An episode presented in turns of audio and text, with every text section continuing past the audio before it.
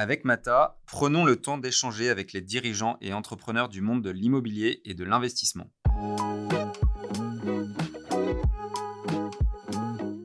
Et moi je reste convaincu que le commerce physique, il, a une part belle devant lui. Euh, depuis longtemps chez Mata, on pense que euh, la sélectivité, effectivement, on le dit régulièrement, mais le commerce physique, il faut être de plus en plus sélectif sur la qualité des emplacements.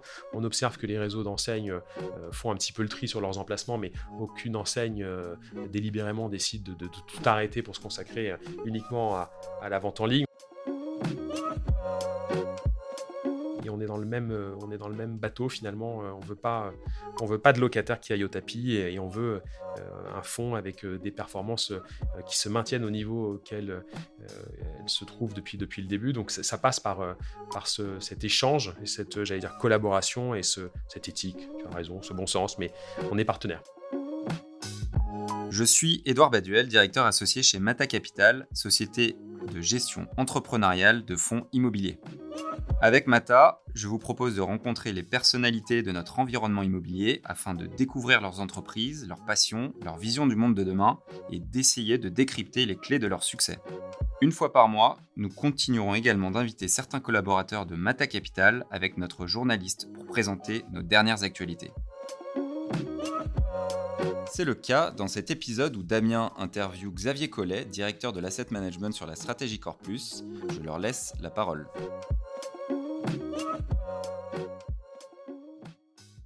Bienvenue à toutes et à tous sur le podcast Mata. Je suis ravi de retrouver Xavier Collet. Xavier Collet, le directeur de l'asset management sur la stratégie Corpus.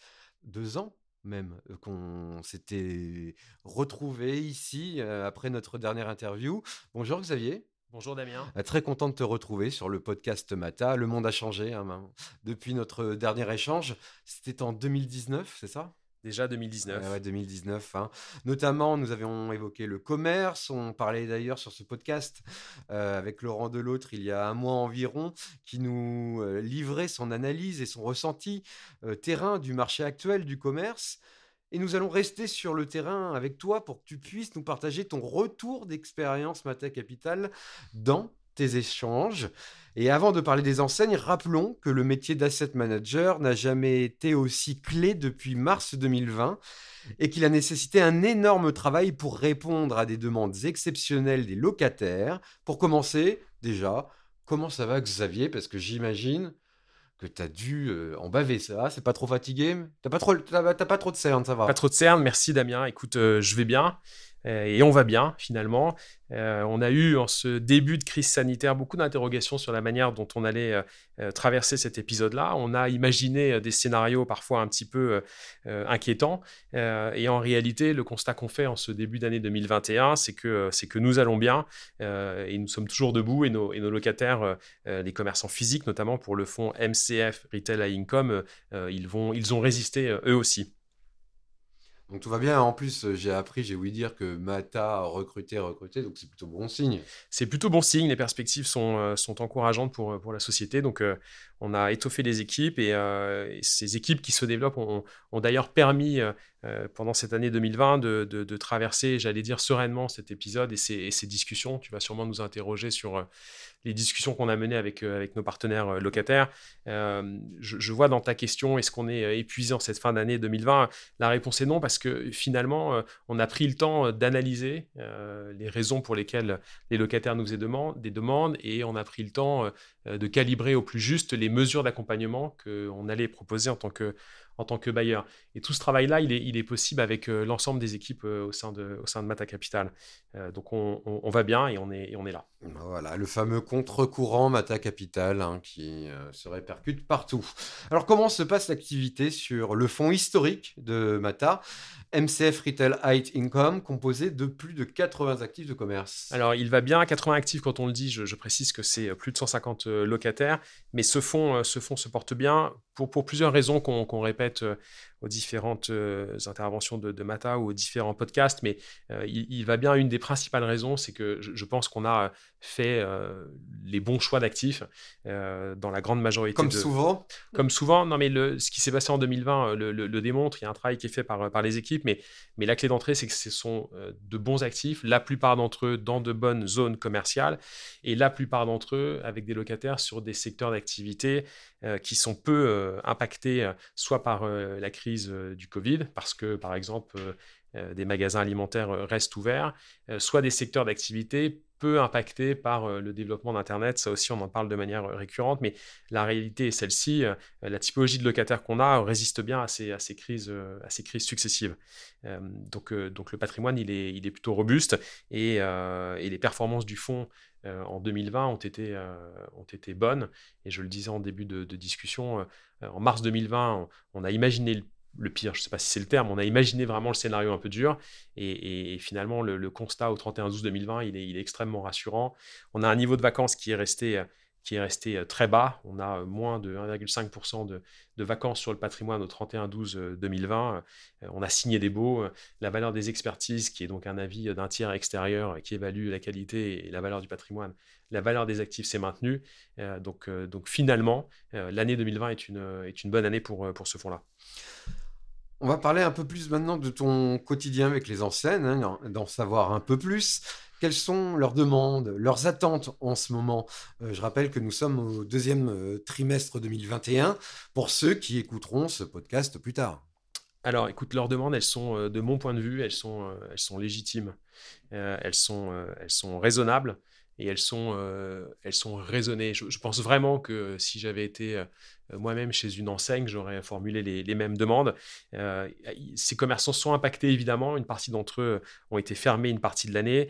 Euh, ça nous a semblé à nous, chez Mata Capital, normal d'aider nos locataires et de prendre une partie de l'effort qui était à, réaliser pour, pour traverser cette, crise-là. On ne veut pas avoir nos locataires fermés, évidemment, et on se, doit de, les aider. Pourquoi leurs demandes sont, raisonnables et équilibrées? Parce qu'elles sont ouvertes dans un deuxième temps, à une discussion qui consiste à définir des, euh, contreparties.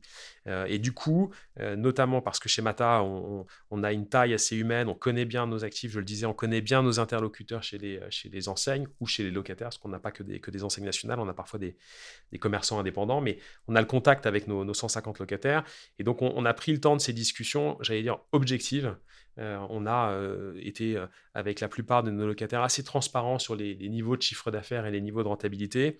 Et on a pu, oui, objectiver la discussion et, les mesures d'aide de, la part du bailleur. Donc leurs demandes, encore une fois, je les, trouve, je les trouve légitimes et on est plutôt satisfait des résultats auxquels on est arrivé en termes d'aide et en termes de, en termes de contrepartie euh, de la part de nos euh, partenaires euh, locataires. mais ce qui est assez remarquable, parce qu'il y a vraiment une bienveillance, il y a une écoute et un accompagnement vraiment qui se fait presque une éthique même. Éthique, c'est un joli mot. Moi, je parlerais plutôt de bon sens parce qu'encore que encore une fois, on est long terme et, et, on est dans le même, on est dans le même bateau finalement. on veut pas, on veut pas de locataires qui aillent au tapis et, on veut un fonds avec des performances qui se maintiennent au niveau auquel elles se trouvent depuis, depuis le début. Donc ça, passe par, par ce, cet échange et cette, j'allais dire, collaboration et ce, cette éthique, tu as raison, ce bon sens, mais on est partenaire. C'est tout à votre honneur. Hein. Comment vous êtes organisé chez Mata pour répondre justement efficacement aux enseignes? Est-ce que vous avez mis une nouvelle méthodo, méthodologie Covid-19, par exemple, pour répondre à ces nouvelles attentes? Écoute, le, sujet de la méthodologie, il est, il est, il est très simple. C'est surtout, et je le disais tout à l'heure, une grosse phase d'analyse en amont. Euh, on a 150 locataires, donc c'est un nombre important. Et on a vraiment ligne à ligne, euh, au cas par cas, euh, regardé quel était le locataire, quel était son secteur d'activité, quelle était la qualité de la zone commerciale où le, bâtiment se trouve. Et, on a, défini les aides qui nous semblaient adéquates pour, ces, locataires. tout ça, finalement, dans une grille un peu matricielle, ça nous a donné un, un volume de loyer total que nous étions prêts à, abandonner au titre de 2020 et des impacts successifs des, des, deux confinements. Et ensuite, on a, on a piloté cette enveloppe-là, on a échangé, je l'ai dit, je le redis, avec chacun de nos locataires et on a piloté cette enveloppe qu'on s'était fixée au sein de, de Schemata Capital pour, pour tenir cet objectif. Et on a été légèrement en dessous de l'objectif qu'on s'était qu'on s'était fixé. Donc ça, c'est une tendance d'un point de vue macro, mais d'un point de vue micro, j'imagine quand même que vous avez connu un certain nombre d'enseignes qui malheureusement ont mis la clé sous la porte. Très peu. Alors ah très peu objectivement, probablement parce que l'État a aidé un grand nombre d'entreprises, parce qu'un grand nombre de bailleurs ont, joué ce rôle de, bailleurs partenaires et donc un grand nombre d'enseignes ont été aidées. Donc en ce début d'année 2021, on a, on a observé très peu de, défaillances ou très peu de, mauvaises nouvelles. On a eu très, peu de, très peu de départs de locataires, on a eu deux redressements judiciaires sur 150 locataires, une liquidation judiciaire seulement en 2020 et on a eu deux congés de locataires qui vont, qui vont partir courant 2021 et pour lesquels on a déjà des pistes pour les remplacer. Donc, euh, en ce début d'année 2021, euh, pas énormément de, défaillances. Euh, espérons que, cette situation perdure toute l'année 2021. Donc, on en a parlé, il y a eu des renégociations de bail. Est-ce que tu peux nous donner un exemple, par exemple, de renégociation de bail pour éclairer nos auditeurs sur le sujet? Comment ça se passe concrètement? Alors, ça, se passe toujours dans un échange. je, vais illustrer le propos avec Maxi Toys.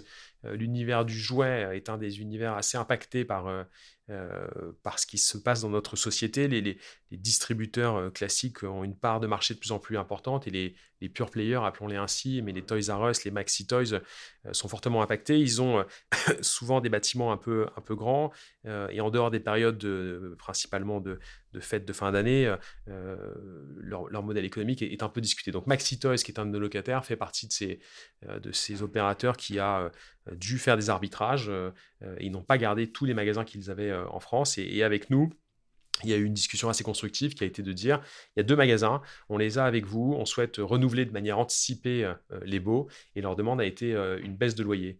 Nous, lorsqu'on avait acheté ces actifs, on avait euh, euh, tout de suite euh, identifié que le loyer était au-delà de la valeur locative de marché. Et donc, on avait anticipé dès la phase d'acquisition, dans nos cash flows, le fait que le loyer allait, à un moment baisser. donc, la discussion qu'on a eue avec Maxi Toys a été de, de renouveler de manière anticipée les deux baux, d'avoir une durée ferme, ce qui est important pour nous investisseurs. Donc, on a une durée ferme de 6 ans. Et la baisse de loyer qu'on a consentie à placer l'actif à, sa valeur locative de marché, celle qui est fixée par, par l'expert immobilier. Donc euh, tout cela a fait que la, valeur intrinsèque de l'actif, elle s'est, maintenue parce que la baisse de loyer euh, contenue faible a été compensée par, euh, par la durée du, la durée du, bail.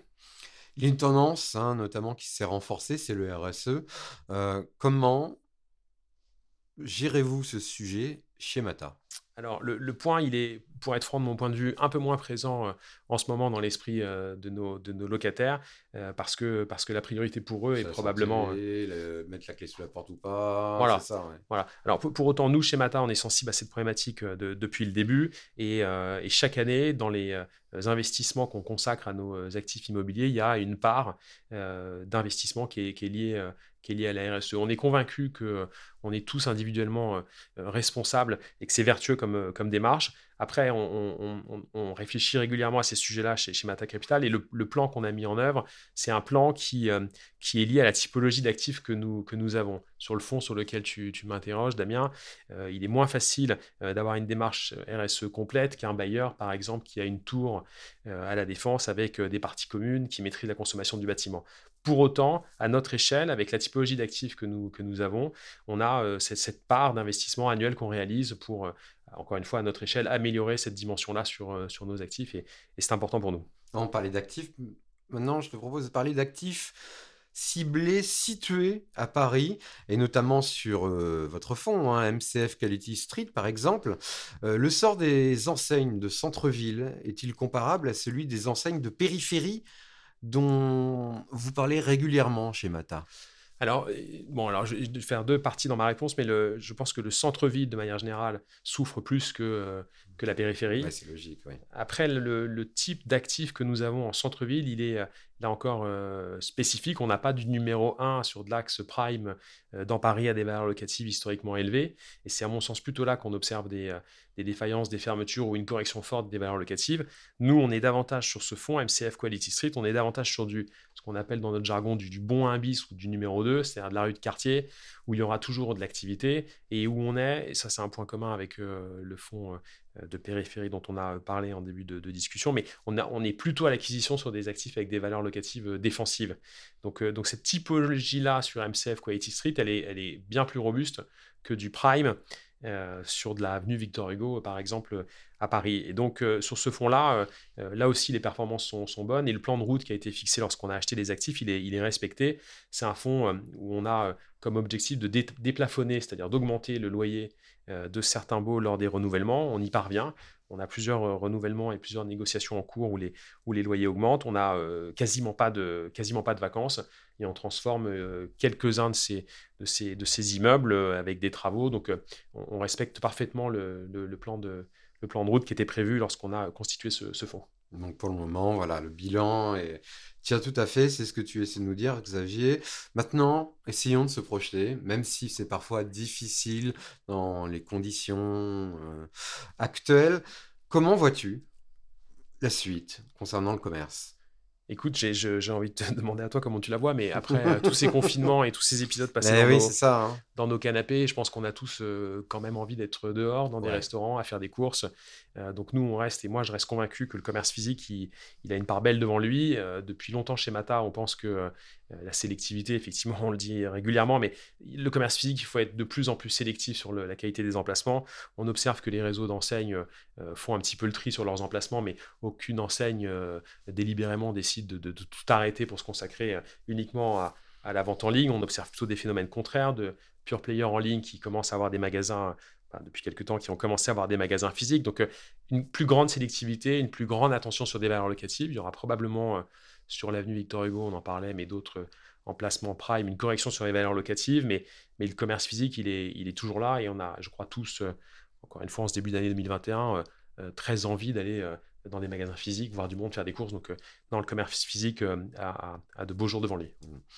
Bon, Xavier, tu connais euh, ce podcast. Hein, on s'est vu il y a à peu près deux ans. On termine toujours par une question polémique, hein, la question qui fait peur, la question polémique. Et j'ai envie on a parlé pas mal de commerce, d'enseignes, et, j'ai envie de te poser cette question-là. Est-ce qu'il est encore possible de créer de la valeur sur le commerce aujourd'hui? Car moi, j'ai l'impression, en fait, qu'il n'a jamais été aussi facile d'en perdre de la valeur Alors, on pensait qu'il était très facile d'en perdre en 2020, et je l'ai dit tout à l'heure, on n'en a euh, quasiment pas perdu. Hein, la, valeur des actifs à périmètre constant, elle a, évolué de 0,3% à la baisse, donc euh, on a maintenu, le, maintenu la valeur. Euh, oui, je pense que dans les mois à venir, il y a encore des leviers de création de valeur. Ça passe par des commercialisations sur les quelques lots vacants que nous avons. Ça passe pour quelques actifs que nous avons par des, par des projets d'agrandissement où on va nécessairement signer de, nouveaux baux avec des surfaces étendues et, un loyer en place plus important. Et ça passe parfois, je pense à de trois actifs en particulier, mais par des négociations que le bailleur peut mener avec ses locataires qui ont des demandes spécifiques. Je pense à des financements de travaux par le bailleur.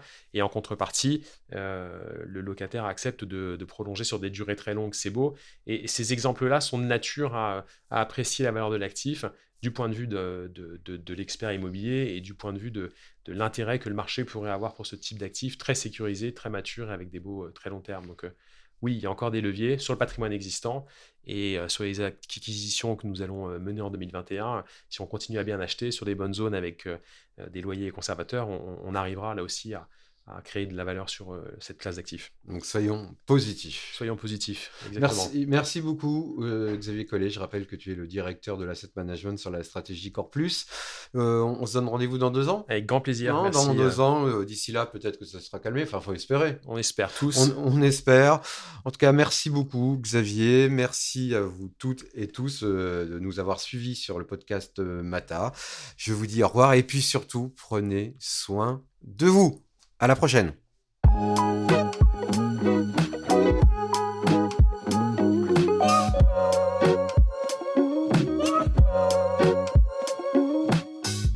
C'est fini pour aujourd'hui. J'espère que l'épisode vous a plu. Merci d'avoir passé tout ce temps avec Mata et quelques petites choses avant de se quitter.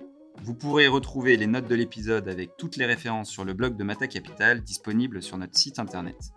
N'hésitez pas à nous contacter pour nous faire un feedback sur mon compte LinkedIn Edouard Baduel ou sur celui de Mata Capital.